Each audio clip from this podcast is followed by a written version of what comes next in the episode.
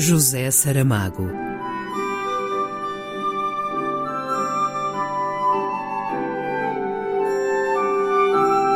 A caminho do centenário.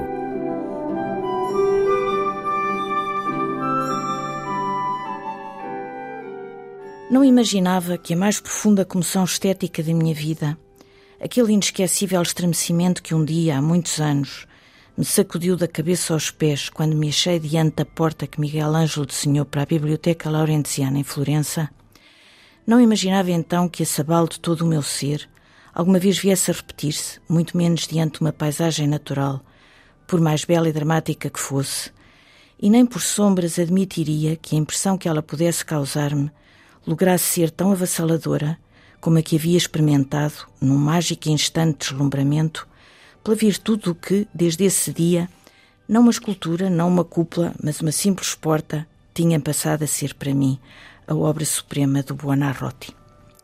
E contudo, assim sucedeu.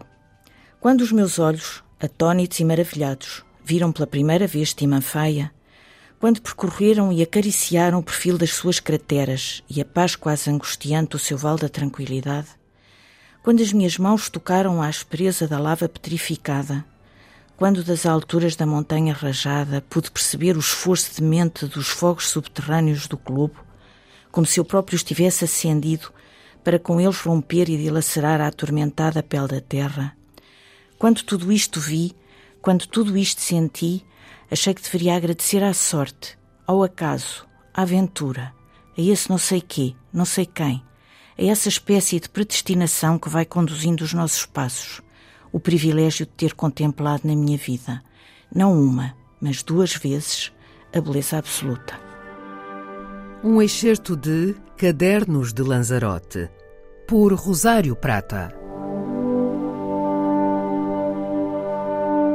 José Saramago.